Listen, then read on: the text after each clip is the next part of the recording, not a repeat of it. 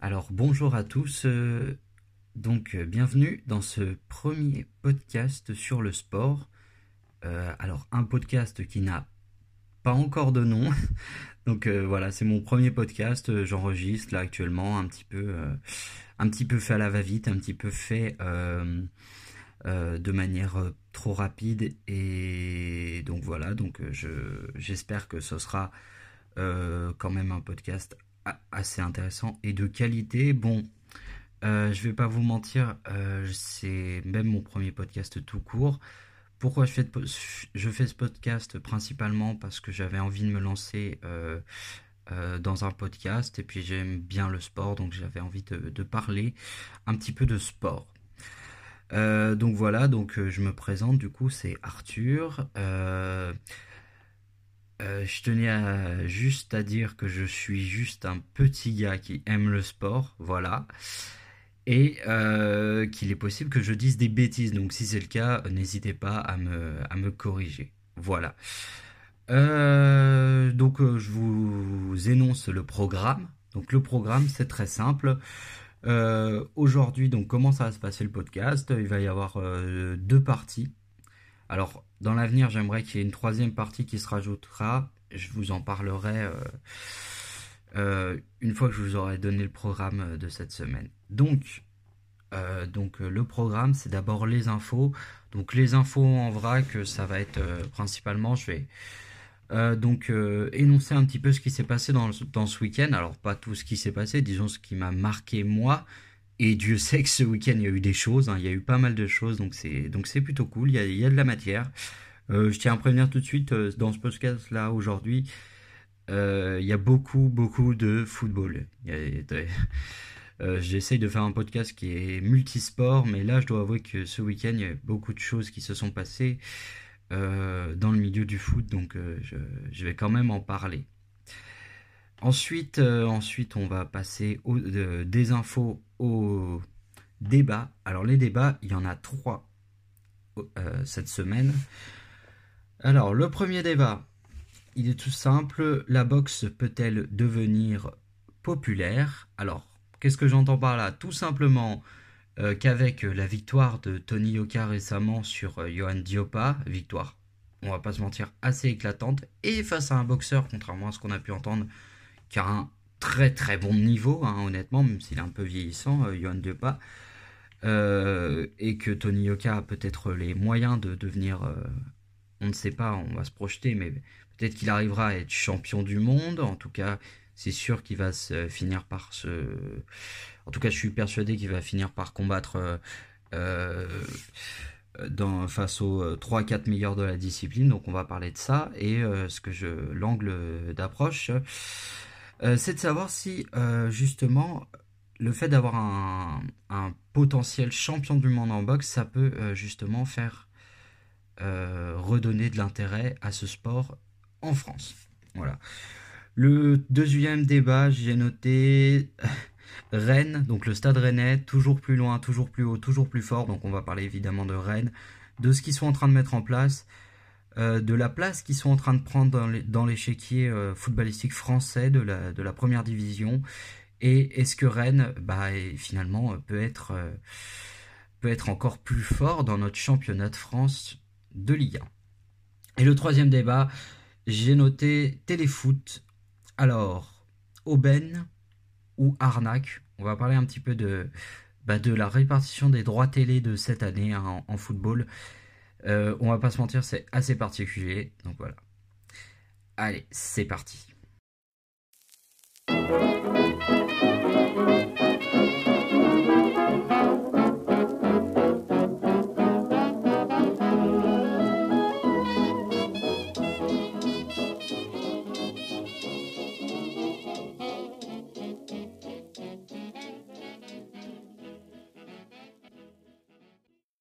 Ok, du coup, on est parti pour la deuxième partie. C'est bien, c'est pas du tout redondant ça. non, donc on est parti du coup pour les infos. donc les infos que j'ai notées de ce week-end, excusez-moi. Alors, Teddy Riner, deuxième défaite. Alors, la deuxième défaite de Teddy Riner, comment on peut se l'expliquer? Est-ce que c'est inquiétant? Euh, donc voilà, je donne une info, en fait, je, rebondis rapidement dessus, donc c'est pas du tout des débats, mais voilà, ce que je donne une info qui m'a paru importante dans le week-end et je dis ce que j'en pense. Je vous donne un peu le principe pour que vous puissiez comprendre du coup. Donc la deuxième défaite de Teddy Riner, qu'est-ce que j'en pense? Alors assez rapidement, sans faire trop long, euh, Teddy Riner, c'est un super champion, c'est un super grand, c'est un grand monsieur. Mais je pense que comment l'expliquer? Moi, je dirais quand même. Je mettrais quand même le truc sur le confinement. Pourquoi? Euh, Parce que euh, par rapport à ces gabarits-là de champions, euh, c'est-à-dire des mecs qui sont très très lourds, qui sont très très costauds, je pense que le fait de ne pas faire de sport, le fait de ne pas faire de sport pendant trois mois, ou en tout cas d'en faire pas de la, de la meilleure des manières, c'est vraiment vraiment préjudiciable plus que pour un cycliste ou pour euh, un jockey. Enfin, je, pense vraiment. Et puis, euh, euh, c'est pas un secret de polichinelle ce que je vais dire, mais disons que. Alors, je suis la carrière de, Teddy Riner évidemment, puisque c'est un de nos plus grands champions qu'on ait eu en France. donc évidemment en tant qu'amoureux de sport il m'intéresse beaucoup et honnêtement ouais, Teddy Riner c'est pas un secret de polichinelle euh, il s'en est jamais vraiment caché, mais c'est un, sportif très courageux, très professionnel, pas de souci. Mais c'est vrai qu'il est un petit peu gourmand. Donc je pense que le confinement lui a fait beaucoup de mal et euh, il va falloir un petit peu de temps pour qu'il reprenne un, rythme vraiment pour qu'il se reprépare et je pense que de toute façon il sera là au JO. Je me fais pas de soucis de ce côté-là. Euh, deuxième petite info. Alors petite info football. Je veux pas. On va pas s'attarder beaucoup sur celle-là. Mais j'ai quand euh, ça m'a beaucoup marqué les scores, les euh, fleuves en première, euh, en première ligue, donc en championnat anglais de football pour ceux qui savent pas. ouais, il y a eu vraiment des gros gros scores, des 7 à 2, des, des 5 à 1, enfin bref. et surtout, ça a concerné des grosses équipes. Hein. Liverpool hier se sont fait vraiment étrié, euh, étrié par, Newcastle, alors que bon, Newcastle en général, euh, c'est une équipe de milieu de tableau d'Angleterre, c'est pas une équipe, euh, c'est pas une mauvaise équipe, mais bon, Liverpool, c'est champion d'Europe il y a deux ans quand même, je le rappelle, et champion d'Angleterre l'année dernière, donc c'est assez surprenant. Manchester United qui se fait battre également par Tottenham. En tout cas, ce qui est sûr, c'est que le championnat anglais cette année, il promet d'être d'être euh, peut-être un peu plus surprenant que la saison, les saisons passées. Donc, euh, donc ça va être intéressant. Ensuite, euh, alors Hugo Gaston. Hugo Gaston, honnêtement, c'est un joueur.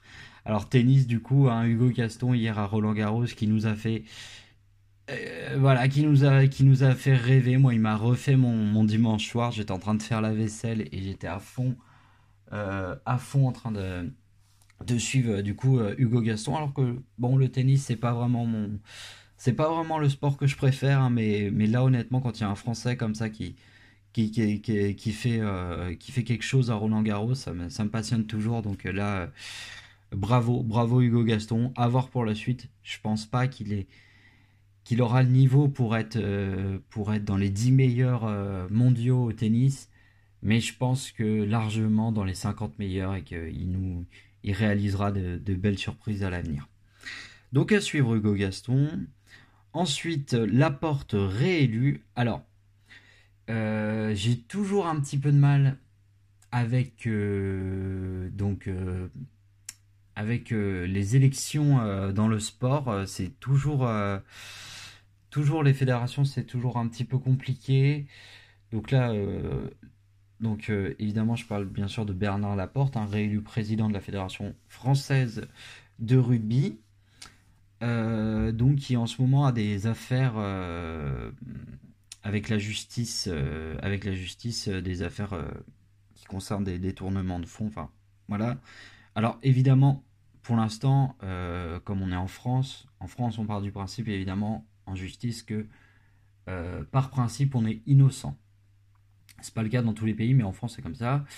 Donc par principe évidemment Bernard Laporte est innocent, mais c'est vrai que c'est une personne, une personnalité Bernard Laporte, une personnalité euh, au caractère fort, euh, aux opinions en général tranchées, et euh, bah, c'est vrai que parfois il, m'apparaît extrêmement sympathique et extrêmement. Euh, c'est une personne qui dégage un côté très agréable, mais euh, j'ai toujours du mal à savoir si c'est quelqu'un de sincère ou non. Donc, euh, en tout cas, bon, il est réélu et depuis qu'il, en tout cas, depuis qu'il est à la tête de la Fédération française de rugby, il faut dire que il y a quand même des choses de, vraiment excellentes été faites.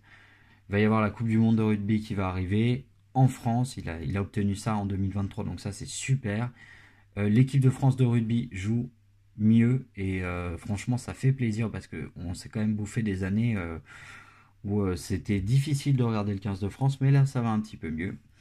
Ensuite, on va parler évidemment de l'Olympico OL, OM. Donc bon, je vais trahir tout de suite un truc. Je suis supporter de l'OL.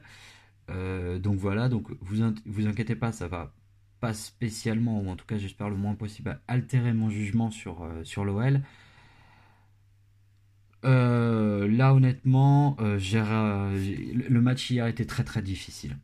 Le match hier était très dur. C'était vraiment un match pas terrible entre deux équipes qui sont censées être, nous, être des locomotives du championnat. Vous en faites pas, de toute façon, on en reparlera, hein, parce qu'avec euh, le, débat sur Rennes, hein, on va en reparler de ces deux-là un petit peu. Euh, bon, la seule question que je me pose, c'est est-ce que euh, Lyon réussira un corner ou un centre pendant la saison? Ça, c'est vraiment. je pense qu'il y a du pognon à se faire si vous aimez parier. ensuite, il reste deux infos. Donc, Toulouse qui a étrié Toulon hier 39 euh, à 19. Je le fais de tête, donc si ça se trouve, je dis une énorme bêtise. Mais en tout cas, Toulouse a étrié Toulon. Euh, Toulouse, très très impressionnant. Très très très impressionnant. Là, franchement, cette année. Moi, je. je voilà. Ils sont impressionnants. Ils ont un jeu euh, très très offensif tout en étant extrêmement solide défensivement. Ils ont une, ils ont une bonne mêlée. Franchement, là, Toulouse, euh, ouais. Ouais, moi, j'en fais mon favori pour, euh, le top 14 cette saison. Et puis, la dernière info, la Philippe qui, malheureusement, finit cinquième euh, dans la classique Liège-Bastogne-Liège. Donc, le, le, cycliste français récemment champion du monde de cycliste. alors, j'adore ce mec honnêtement, je suis euh, en train de tomber littéralement euh, vraiment amoureux de ce, champion. Il est incroyable, je le trouve, euh, je le trouve incroyable déjà parce qu'il est fort, ça c'est sûr, mais il est un petit peu atypique et c'est clair que à la dans une course c'est aussi bah, c'est aussi l'assurance de pas s'emmerder quoi. Il y a eu l'histoire des bidons là pendant le Tour de France. Là, il y a eu le championnat du monde. Il a, il a été champion du monde, euh, il avait gagné une étape pendant le tour, il a eu le maillot jaune. Là, hier, euh, il y a cette faute. Euh, il y a cette faute, bon, cette double faute. J'ai vu l'équipe qui, titrait ça ce matin, la Philippe double faute. Et oui, effectivement, il a fait ce qu'on appelle une vague dans le milieu du cyclisme. Donc ça déjà, ça lui a fait perdre des places. Et puis en plus, en arrivant, il a levé les bras un petit peu trop tôt, ce qui fait qu'il s'est fait dépasser par Roglic. Voilà, donc c'est tout pour les infos. C'est plutôt dense hein, en, ce, lundi matin. Il y, avait pas mal de choses. Euh, bah, j'espère que ce sera comme ça tous les, tous les week-ends, hein, parce que franchement, honnêtement, ce week-end, on s'est régalé. Euh, donc voilà, on va passer au débat.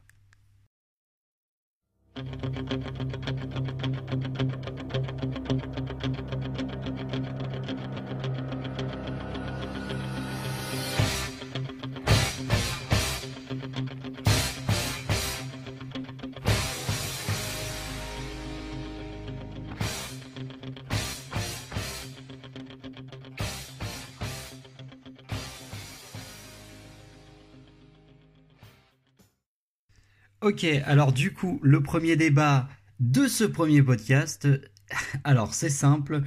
Du coup, c'est un débat qui va, on va parler boxe, on va parler boxe, on va, on va mettre les gants un petit peu pour ce premier débat. Et du coup, on va parler de Tony Yoka. Alors Tony Yoka qui est absolument qui, qui, a réalisé un combat, donc c'était la semaine dernière, il me semble, de mémoire. Alors, son premier vrai combat, son premier gros combat, on l'attendait. On l'attendait depuis pas mal de temps maintenant parce qu'il y a eu toutes ces histoires autour des no-shows. Il y a eu bon l'histoire avec Canal+, la conquête et tout ça. Bon, c'était un peu marketing il n'y avait pas eu de, réels adversaires pour moi, enfin en tout cas pour moi, à sa hauteur, à la hauteur de son talent, même si en boxe, euh, évidemment, il faut commencer par des adversaires euh, entre guillemets faibles, et puis ensuite on monte petit à petit dans les échelons. Et là, il y a eu ce combat du coup face à Johan Diopa. Alors déjà, euh, un petit peu déçu par le combat, oui et non. Euh, parce que j'aime beaucoup Johan Diopa, j'aime bien la personnalité du, du bonhomme. Et parce que et parce que je pensais qu'il y aurait un combat un petit peu plus un petit peu plus serré que ce serait un petit peu plus difficile et finalement non il n'y a pas eu il a pas eu réellement de combat serré il y a eu un Tony Oka resplendissant il y a eu un Tony Oka qui est arrivé en forme. Alors Johan Diopa, euh, à mon avis, a voulu trop, euh, trop jauger, euh, jauger son adversaire, ce qui fait qu'il s'est fait surprendre. Mais clairement, oui, Tony Oka, il l'a, il l'a, bah, il l'a quoi. Il l'a défoncé. Hein. Il n'y a pas d'autre mot. et du coup, le débat, c'est de savoir, puisque maintenant, je pense que la prochaine étape pour Tony Oka, ça va être de prendre un, top 10, hein, un top 10 euh, mondial, et puis de, monter encore, encore plus haut. Euh, c'est un boxeur qui est très surveillé en France, évidemment, parce que c'est c'est notre champion olympique de boxe, donc euh, évidemment on a tous un œil rivé sur lui et sur ce qu'il fait, mais c'est un boxeur également qui est bien coté au niveau international et notamment aux États-Unis, puisque le, combat de boxe euh, face à Johan Diopa a quand même été diffusé là-bas, donc ça prouve l'intérêt des, euh, États-Unis euh, pour le champion français. Donc voilà.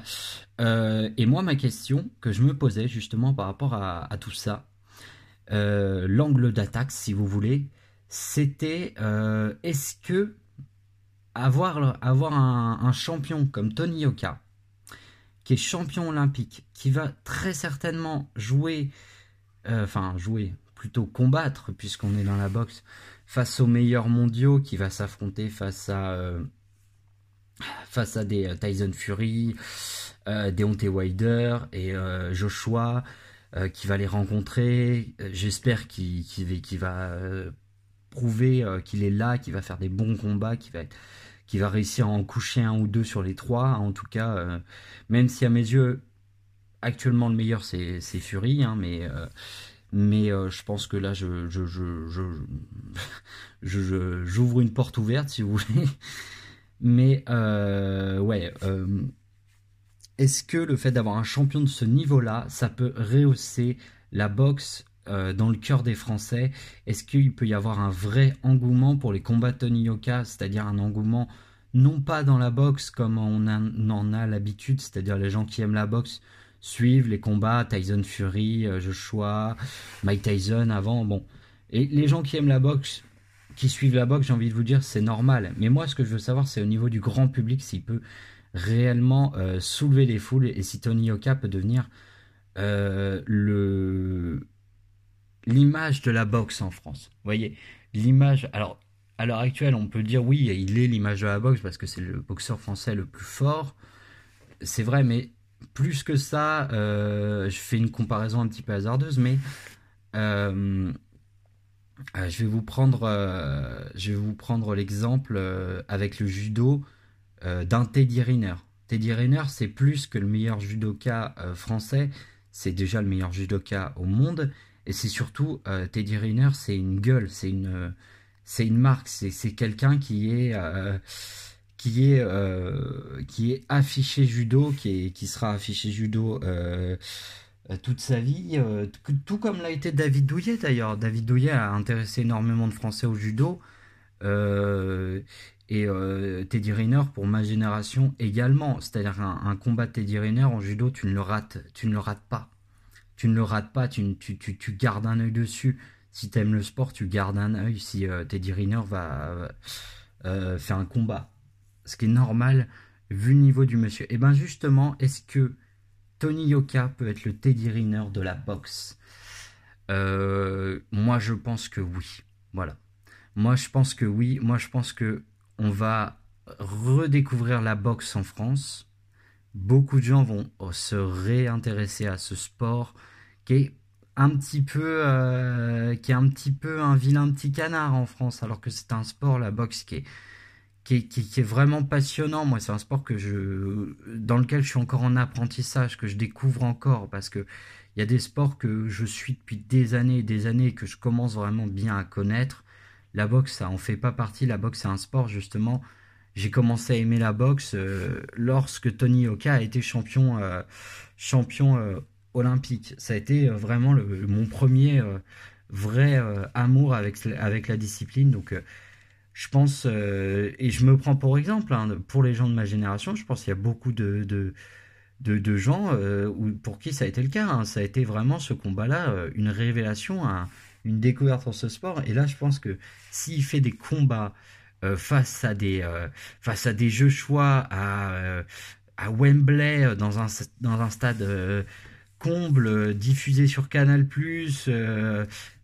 partagé enfin diffusé sur RMC aussi qui est quand même le leader des radios sportives hein, donc forcément je pense que vraiment Tony Oka voilà pour moi, mon, avis, c'est ça, c'est Tony Oka.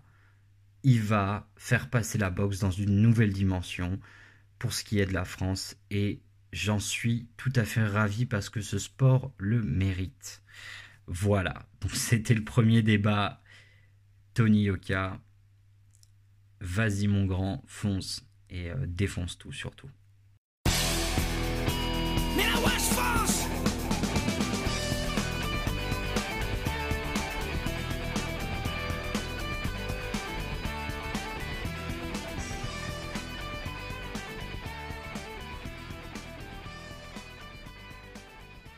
Ok, alors du coup, le deuxième débat, alors j'ai sobrement intitulé Rennes.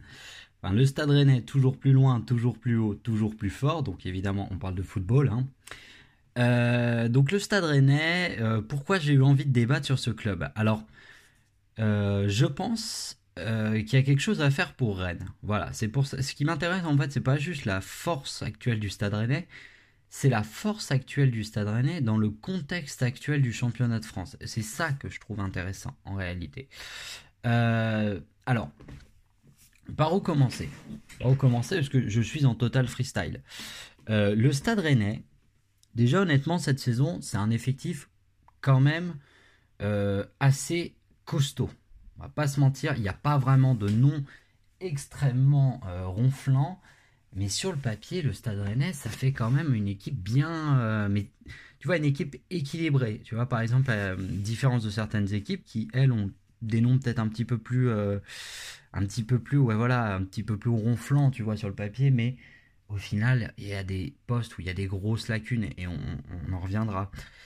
Et du coup, le Stade Rennais, ce qui est intéressant avec cette équipe, et c'est vrai que certains pourraient me reprocher de ne pas parler de Lille euh, qui est euh, Lille aussi a pareil un effectif très solide, vraiment euh, c'est costaud, ça fait ça travaille bien. Mais pourquoi je parle du Stade Rennais et pas de Lille? Pour la simple et bonne raison que Lille, historiquement dans la Ligue 1, c'est une équipe qui existait déjà avant Lille. C'est une équipe qui existe et qui existait.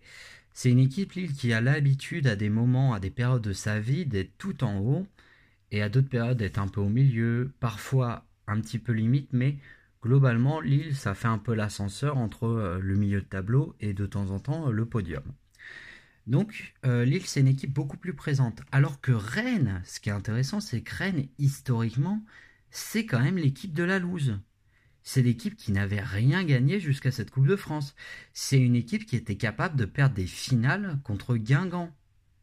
Alors, aucun, euh, c'est pas mésestimer euh, l'en avant Guingamp, c'est juste pour vous dire que même au niveau régional, Rennes, il se faisait taper.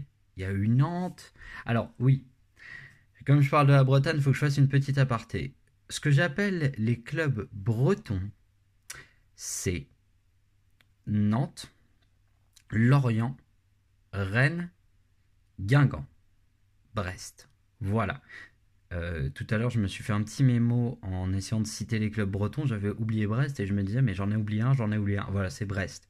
Voilà, c'est ces cinq clubs-là, historiquement, qui font la Bretagne. Déjà, la Bretagne a toujours été une région qui fournissait du coup des clubs et qui a toujours eu, je pense que historiquement, alors j'ai pas vérifié, mais il me semble qu'il y a toujours au moins eu deux clubs bretons en Ligue 1. Et je compte bien sûr Rennes et Nantes comme des clubs bretons. D'accord? Euh, Bon, on va me dire oui, Nantes, c'est pas la Bretagne. Les gars, euh, moi je me suis un petit peu intéressé à l'histoire de Bretagne et Nantes. Il y a juste un château qui s'appelle le château des Ducs de Bretagne. Et vous me dites que c'est pas la Bretagne. À un moment donné, euh, réfléchissez deux minutes. Je ne sais pas, faites arrêtez, concentrez-vous moins sur les galettes et puis allez regarder votre histoire, quoi. donc, Rennes, c'est une équipe qui à la base pue la loose. Euh, c'est une équipe qui historiquement n'allait jamais en Coupe d'Europe, alors qu'il y a eu des années où euh, on nous a vendu des projets au Stade Rennais, où à chaque fois c'était catastrophique. Enfin, et, euh, moi je me souviens fin des années 2000, début des années 2010, le projet Rennais, le projet Rennais, et puis au final les, mecs ils finissaient dixième ou douzième et tout le monde se foutait de leur gueule. Ou quand ils perdaient en finale contre Guingamp, tout le monde disait bon bah bravo Rennes. Hein on, était un petit peu ironique sur cette équipe. C'était un petit peu le Clermont, euh, si vous voulez, euh, du football français. Voilà. Et actuellement, je trouve qu'il y a de la place en plus en Ligue 1, puisque on va parler un petit peu de leurs adversaires. Alors justement, je vais commencer par euh, Lille. Lille, honnêtement, c'est très costaud, c'est très solide, c'est tout ce que vous voulez. Mais je pense que par rapport à leur stratégie euh, qui est donc le trading, même si tous les clubs aujourd'hui font du trading, donc le trading, pour expliquer rapidement, euh, le trading c'est quoi? En gros, tu achètes un joueur en post-formation, donc ce n'est pas toi qui le formes, c'est pas par exemple un petit, euh, par exemple si es Rennes, tu formes un petit Rennais, un gars du cru, jusqu'à, tu, le prends à, on va dire, à 12-13 ans, et puis tu, tu, le gardes dans ton club, tu le fais monter jusqu'en pro. Ça c'est de la formation. La post-formation, bah justement, euh, toute la partie de 12 à, on va dire, 16, euh, 17 ans, euh, c'est un autre club qui va le faire. Et vers les 18, 19 ans, 20 ans, et eh ben, Rennes, ils vont acheter un jeune joueur. Lille, pardon. Lille, ils vont acheter le jeune joueur, ils vont l'amener en championnat de France, ils vont lui donner du temps de jeu, ils vont le faire jouer. Et une fois qu'il est installé titulaire, une fois qu'il fait une bonne saison, ils vont le revendre pour cher à un club, par exemple, anglais, genre Fulham ou Newcastle. Euh, ou Arsenal euh, si le joueur a vraiment fait une très bonne saison. Euh, donc ce qui permet en fait de se faire une marge économique sur, sur la vente du joueur. Voilà, un joueur que tu achètes 5 millions d'euros, pour un jeune joueur, 5 millions d'euros, c'est quand même beaucoup d'argent investi quand même.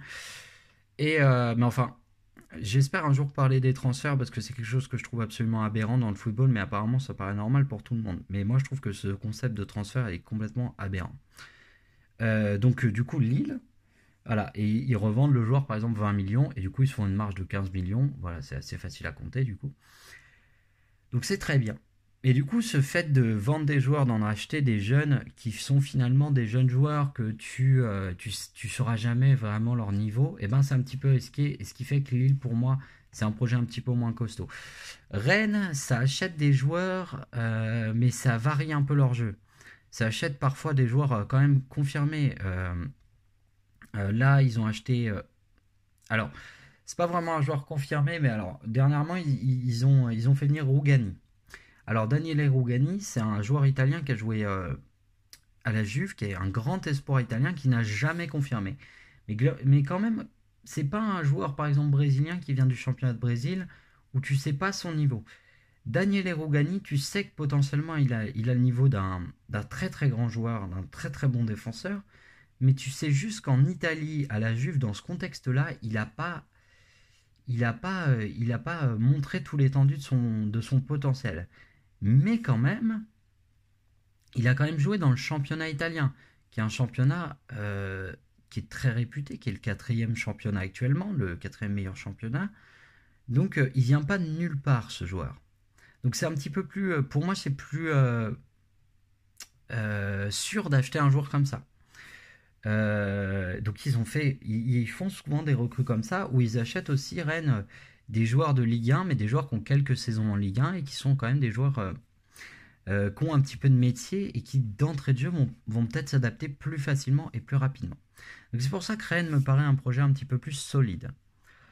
Euh, malgré que ce soit pas un projet extrêmement bling-bling qui met énormément d'argent comme le Paris Saint-Germain, et pourtant le président, euh, c'est pas pas une personne, euh, on va dire, c'est pas une personne qui a les moyens financiers de le faire. Voilà mais ils n'ont pas envie de le faire, et ce qui est normal. Le président, quand il a acheté le club, c'était surtout pour sauver le club, parce que c'est un, un Rennais, donc voilà. Donc, mais il n'a jamais eu envie de concurrencer le Paris Saint-Germain. Et je pense que par la force des, par la force des choses, ben, c'est peut-être ce qui va se passer. Parce qu'on va parler du coup des forces en présence. Donc on a parlé de Lille, donc on a vu leur projet, leur manière de jouer, tout ça. Euh, je reviens vite fait sur Lille, leur manière de jouer. Alors déjà, euh, Christophe Galtier, euh, pour moi actuellement, c'est le meilleur entraîneur qui est en Liga. Actuellement, c'est le meilleur. Donc déjà, voilà. Et actuellement, Lille est une équipe qui joue bien au football et qui propose des choses intéressantes. Ensuite, on va parler du coup des autres adversaires. Donc il y a Monaco. Alors Monaco, on va les mettre assez rapidement en parenthèse parce que ils reviennent un petit peu de loin, donc on ne sait pas encore, ils n'ont pas encore assez prouvé. Que Rennes à côté, c'est quand même une équipe qui est là depuis 2-3 saisons, qui a gagné la Coupe de France, qui a fait une bonne partie en Europa League. Euh, donc euh, Rennes, c'est plus euh, assurance touriste que, Monaco. Donc Monaco, voilà. Après, il y a les deux Olympicos. Alors les deux Olympicos, comment vous dire? Bon, moi je suis supporter de l'OL, comme j'ai dit précédemment. Et euh, évidemment, en tant que passionné de football et qui suit la Ligue 1, j'ai également un œil aussi euh, sur l'OM, puisque c'est un rival déjà du club que je supporte, et puis que c'est censé être une de nos locomotives. Mais le problème de ces deux clubs, c'est qu'au bout d'un moment, ça fait 10 ans, on va faire le bilan, depuis 10 ans, ces deux clubs-là, ils travaillent mal.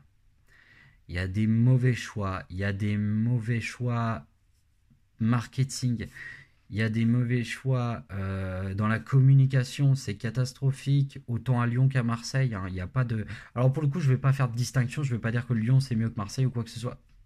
Non, les deux sont, à mes yeux, bien en dessous de ce qu'ils devraient faire.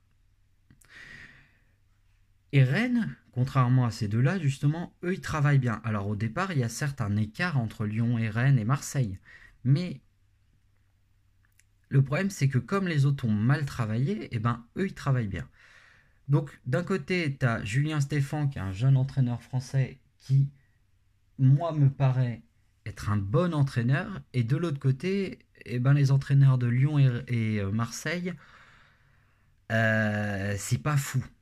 C'est pas fou. Rudy Garcia ou euh, André Villas-Boas, honnêtement, je ne je vais pas être le seul à le dire. Et encore une fois, je vais ouvrir une porte ouverte, mais il ne propose pas de jeu. Il ne propose pas de, de style de jeu vraiment bien affirmé. Au contraire, pour des équipes qui sont censées être des leaders, ils ont plus tendance à s'adapter au, jeu des autres équipes. Et quand c'est à eux de faire le jeu, ils sont toujours en difficulté. Ce qui prouve bien que ce sont des équipes qui, qui euh, naviguent à vue, si vous voulez, qui n'ont pas de perspective d'avenir, qui n'ont pas de plan de jeu. Alors que Rennes, Julien Stéphan, il met en place des stratégies. Quand il doit faire le jeu, il essaye de faire le jeu. Alors parfois ça réussit plus ou moins bien, mais on sent qu'il y a plus quelque chose. On sent que c'est plus intéressant, même dans les recrues. Les recrues rennaises de ces derniers temps sont même plus... Euh, euh, j'allais dire un mot grossier, mais plus intéressantes, plus, euh, plus euh, affriolantes, voilà. Parce que sinon j'allais dire un mot qui était extrêmement vulgaire, donc je vais pas le dire, mais on va dire plus, voilà, plus intéressante, plus affriolante que, que, que, Lyon et que Lyon et, et Marseille qui se trompent dans leur recrutement. Je veux dire, Marseille, je donne deux noms pour Lyon et Marseille, comme ça il y a égalité.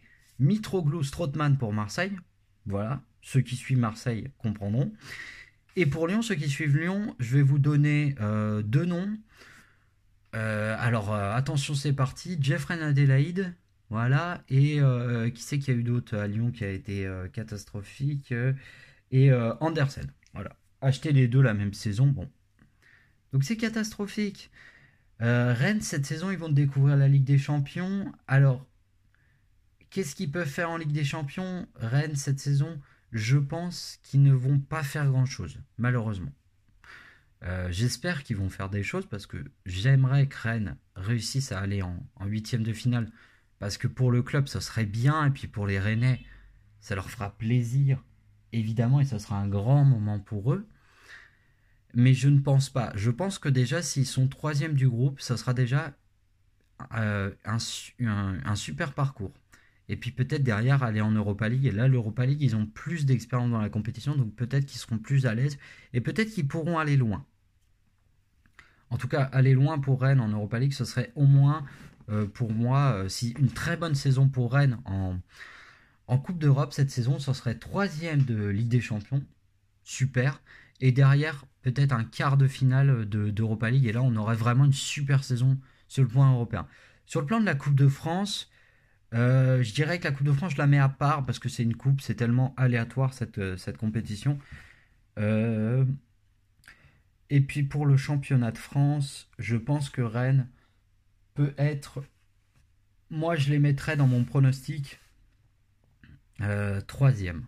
Voilà, troisième. Je pense que Lille fera mieux parce que justement Rennes est en Ligue des Champions et Lille est en, est en Europa League. Donc je pense que Lille fera mieux cette saison que Rennes sur le plan comptable. Mais après, sur le bilan, euh, une troisième place pour Rennes, euh, une troisième place en Ligue des Champions aussi, et peut-être un quart de finale d'Europa League. Mettons, si c'est ça qui se passe pour Rennes, mais ce sera une saison, encore une fois, excellente pour les Rennais.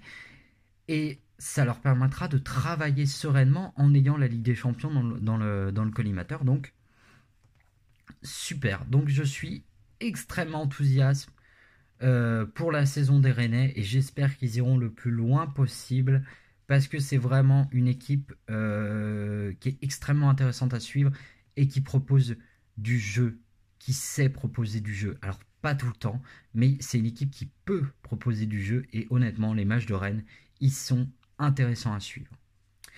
Voilà, donc c'est tout pour Rennes. Euh, ouais, je pense que c'est tout pour le stade rennais.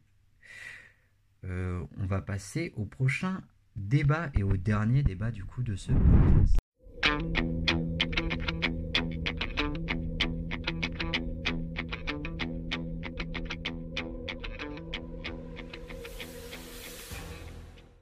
Ok, du coup on attaque le troisième débat du jour. Alors, le troisième débat, on sort un petit peu du, sport euh, pur et dur.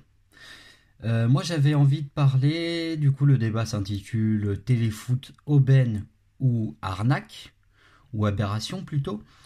Euh, pourquoi j'avais envie de parler de ce débat? Pourquoi j'avais envie de faire ce débat? Parce que j'avais envie de parler un petit peu du consommateur, du, du consommateur de football, du passionné de football et de pourquoi ça me gêne un petit peu cette histoire. Alors, on va rappeler rapidement les faits. Euh, donc, pendant des années, euh, on, a eu, euh, on a eu les matchs de football français diffusés sur Canal+, historiquement, voilà. Historiquement, le football français, c'était sur Canal. la chaîne a pu vraiment exister au niveau national, d'ailleurs grâce à ça, hein, il y a eu le football français, le cinéma et une troisième chose euh, dont on ne parlera pas ici puisque c'est grand public, mais euh, vous voyez de quoi je, à quoi je fais allusion. Bref. Ensuite, dans les années 2010, je crois que c'est en 2013, il y a eu l'arrivée de Bean. Donc Bean, euh, qui est arrivé en tant que concurrent en même temps que le Qatar au Paris Saint-Germain, quasiment en même temps. Donc Bean qui est tenu du coup par le Qatar. Hein. Bein euh, s'est aligné, on va dire, sur le marché euh, de la diffusion française et arrivé avec euh, son, ses offres sportives et ça a permis un petit peu de mettre un petit peu de concurrence à Canal, ce qui était à, ce moment-là pas plus mal. Ça a permis aussi une augmentation des, droits télé pour les, clubs français Et, et du coup, ça a fait plus de sous dans la poche des clubs français. Voilà. Euh, donc il y a eu rediscussion euh, il y a quelques années, du coup il y a deux ans, des droits télé, euh, donc à partir de cette saison. Et arrivé sur le marché Mediapro, donc une entreprise, une entreprise espagnole, il me semble, et donc qui est arrivé et qui a mis un énorme montant sur la table de 1 milliard 500 millions il me semble, je fais tout de tête. Donc, euh, je répète encore une fois, c'est possible que je dise des bêtises, mais il me semble que c'est à peu près ça. De toute façon, ce qui compte, c'est pas si c'est 1 milliard 500 millions, 1 milliard 300 millions, peu importe. J'ai envie de dire, euh, c'est énorme. Alors pourquoi ce chiffre est énorme? Déjà par rapport au spectacle que nous offre la Ligue 1. Est-ce que honnêtement, est-ce que objectivement, on considère tous, tous ceux qui suivent la Ligue 1 est-ce qu'on considère en tant que passionné de football, en tant qu'amoureux de notre championnat de France, est-ce qu'on considère que 1 milliard 500 millions, c'est pas un petit peu abusé? C'est-à-dire que moi, je considère que la Ligue 1 ne mérite pas autant d'argent. Alors tant mieux, ils l'ont. Et je considère en plus que euh, ce n'est pas parce que notre championnat va être vendu à ce prix-là que le niveau du championnat français va profondément évoluer. Euh, c'est sûr que c'est toujours euh, une aide supplémentaire financière pour les clubs et c'est très bien, mais euh, je pense que le problème du football français, il n'est pas que dû aux moyens financiers. Il y a d'autres problèmes dans le football français qui, pour moi, me paraissent un petit peu plus, un petit peu plus importants et qui expliquent plus les résultats catastrophiques de nos clubs au niveau européen depuis des années et des années depuis, on va dire, euh, milieu des années 2000 jusqu'à nos jours. Donc, euh, donc il y a ça. Euh, il y a quoi d'autre alors? Qu'est-ce que je trouve aberrant aussi là-dedans pour le consommateur? Alors pour le consommateur, ce que je trouve aberrant, c'est les bouquets. Alors, avant c'était très simple, tout était sur Canal, il n'y avait qu'un diffuseur, donc tu voulais regarder le championnat de France, tu t'abonnais à Canal. Ensuite, il y a eu qui est arrivé, donc il a fallu s'abonner à Canal, à Canal et à Bein. Mais heureusement, rapidement, il y a eu un bouquet sportif qui a été proposé où tu avais Canal et Bein. Moi, j'avais ça, c'était très bien. Maintenant, on a Téléfoot. Et là, le problème, euh, il y a plusieurs problèmes qui, me semblent un petit peu, euh, difficiles. Imaginez, euh, je vais vous prendre un exemple que tout le monde va comprendre. Imaginez, vous souhaitez acheter un, enfin vous souhaitez vous abonner à une plateforme de, streaming pour regarder des séries. On va dire que vous hésitez entre Amazon et Netflix. Euh, bon, ça va être très simple. Au bout d'un moment, vous allez regarder le prix. Donc ça c'est une chose évidemment, ce qui est normal puisque quand tu prends un produit, tu regardes le prix et les avantages que ça t'offre. Et euh, imaginons, euh, il va y avoir un autre facteur déterminant, ça va être ce qui est proposé, le bouquet, quoi, ce qui, ce qui vous est proposé. Eh ben euh, euh, là c'est très simple pour les séries. Euh, vous voulez plutôt regarder des séries comme The Witcher, Sex Education, Stranger Things et puis et puis je sais pas. enfin voilà quoi, les séries Netflix vont plus vous intéresser. Vous allez aller chez Netflix. Mais là dans le football c'est pas ce qui se passe. Ce qui se passe dans le football c'est que vous pouvez pas arriver à vous dire moi ce qui m'intéresse c'est le championnat de France je veux regarder le championnat de France, donc je prends par exemple Canal qui a les droits du championnat de France. Dans le football, c'est plus compliqué que ça. Euh, dans le football, vous allez avoir Téléfoot qui va diffuser des matchs, Canal Plus qui va diffuser des matchs. Donc déjà, il va falloir vous abonner à deux si vous voulez avoir accès à tout. Ce qui va forcément augmenter le coût financier. Pour au final des matchs qui auront une qualité, euh, objectivement, quand on regarde la Liga, c'est médiocre parfois. Euh, la Ligue 1 euh, nous offre des spectacles. Euh, je veux dire, vous regardez Bordeaux, vous regardez Nantes, vous regardez, vous regardez des équipes comme ça, c'est catastrophique. C'est catastrophique. Le niveau de jeu, il est bien en dessous de ce que de ce qu'est la première ligue, de ce qu'est le de ce qu'est le, la, la, Liga par exemple, même la Bundesliga où il y a encore des matchs en Bundesliga qui sont extrêmement intéressants. Euh, donc vous allez avoir ça. C'est exactement comme si, et là j'en finis avec mon exemple, sur Netflix, vous vouliez, par exemple, vous vous dites je vais m'abonner à Netflix pour regarder Stranger Things. Mais qu'en fait vous vous rendez compte que sur Stranger Things, vous allez avoir l'épisode 2 et 4 de la saison 1, l'épisode 8 et 7 de la saison 3 et l'épisode 5 et 6 de la saison 2. Et que pour regarder l'intégralité de la série, il faut que vous alliez sur Amazon Prime puisqu'il y a le reste. Mais au bout d'un moment, ce n'est pas possible pour le consommateur et je suis étonné que euh, qu'il n'y ait pas des organismes euh, euh, qui s'occupent justement des droits des consommateurs et qui sont liés à la consommation qui n'ont pas gueulé parce que c'est catastrophique. Et quand bien même, mettons, vous choisissez par exemple Canal ou Bein en fonction ou, ou Téléfoot en fonction de l'équipe que vous choisissez, mais ça coupe euh, les supporters entre eux, ça coupe les, fans de football parce que euh, ceux qui seront abonnés à Téléfoot auront l'habitude des consultants de Téléfoot et il n'y aura plus de ce socle culturel commun comme on avait à l'époque de Canal. Où Canal, euh, tout le monde connaissait Grégoire Margoton parce que c'était le commentateur de Canal historique et tout ça. alors que maintenant, tu vas tu vas dire, bah t'as regardé le match avec quel commentateur? Avec lui, tu le connais? Non, je le connais pas. Parce que c'est comme ça maintenant. Et c'est terrible. Et c'est pareil pour la Ligue des Champions. C'est pareil. Donc, il faut absolument que ça se régularise, tout ça. Il faut que ça se régularise au plus vite et qu'il n'y ait qu'un seul diffuseur pour au moins un championnat. Parce que sinon, c'est difficile de suivre là. C'est difficile pour les personnes qui suivent l'actualité, c'est déjà difficile de comprendre. Mais pour une personne euh, qui aime le foot mais qui ne suit pas spécialement l'actualité du foot, c'est extrêmement compliqué. Donc là, il y y aurait vraiment, euh, y aurait vraiment quelque chose à faire. Il y aurait moyen de gueuler. D'autant plus que je ne suis pas persuadé que ce, euh, ce nouveau gain financier fasse réellement euh, une plus-value au niveau de la qualité du, du, jeu sur le, sur le championnat de France. Donc moi, là, là dans ce débat, c'est plus un, un coup de gueule, quoi. Euh, stop, là vraiment les supporters de foot on est pris pour des cons et, euh, et il faut vite que ça se régularise, il faut vite qu'on arrête d'être pris pour des cons. Parce que là on est, on est vraiment des vaches à lait dans cette histoire et on est vraiment lésés. Donc euh, voilà ce que je voulais dire par rapport à ça.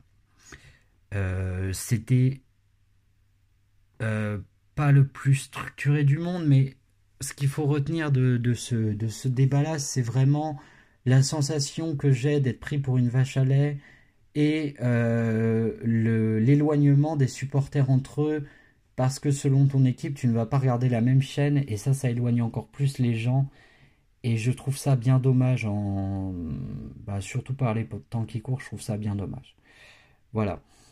Euh, donc, le podcast n'est pas terminé puisque je vais me permettre euh, de passer à une petite conclusion et d'expliquer, euh, et dans cette conclusion, je vais aussi vous expliquer ce que je voudrais mettre en place. Donc on va passer à la conclusion.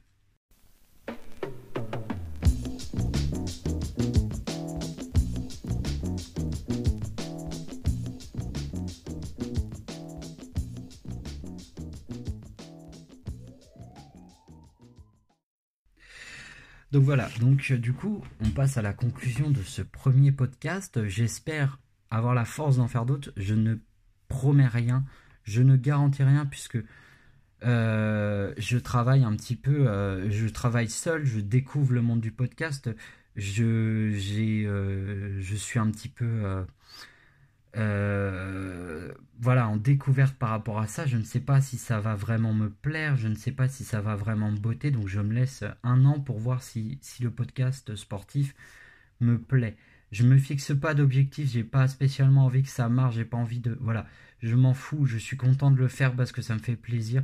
Je suis juste un passionné, comme je le disais en intro, et je ne prétends pas connaître le sport mieux que quiconque. Euh, au contraire, je pense avoir d'énormes lacunes et je suis content de pouvoir faire ce podcast pour essayer de travailler et de progresser. Alors là, il y a une conclusion, mais en vrai, j'aimerais bien aussi ajouter un truc au podcast.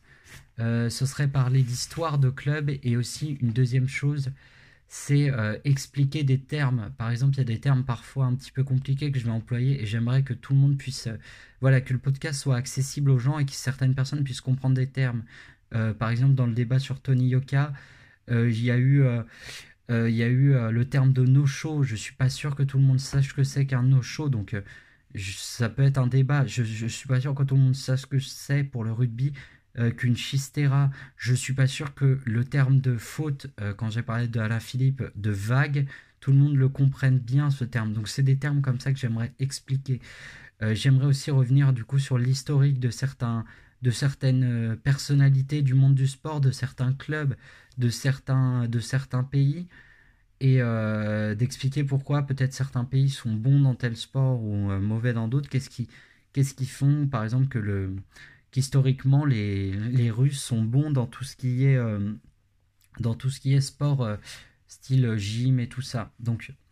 Voilà, c'est des éléments que je mets à profit. J'espère m'améliorer. Je sais que ce podcast n'a pas été parfait. Je sais que j'ai dit des, des, bêtises. Je m'en excuse, mais je, vais essayer de faire au mieux. Là, je l'ai fait vraiment à la va-vite parce que pour moi, c'était important de le faire. Et j'espère que vous avez passé au moins un moment pas désagréable. Voilà. Je vous fais des gros bisous et puis je vous dis surtout, euh, soyez, euh, continuez à suivre le sport, continuez à aimer le sport et je vous dis à la prochaine. Allez, salut.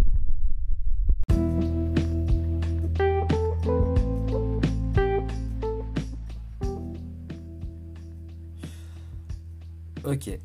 Euh, j'enregistre quelque chose, un, mini mini petit podcast un peu hors série.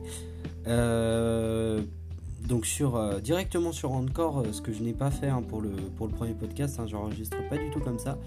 Mais comme il y a la fonctionnalité sur Encore, je trouve ça intéressant et du coup je teste. Alors du coup c'est un petit hors série. Pourquoi ce petit hors série Alors il y a quelques jours, il y a deux jours à peu près je crois, je me suis dit tiens je vais mater un film. Et puis sur Netflix, il y avait Invictus. Euh, donc Invictus, c'est quoi? C'est un film sur l'apartheid. Euh, et donc sur l'histoire de l'apartheid en Afrique du Sud et tout ça.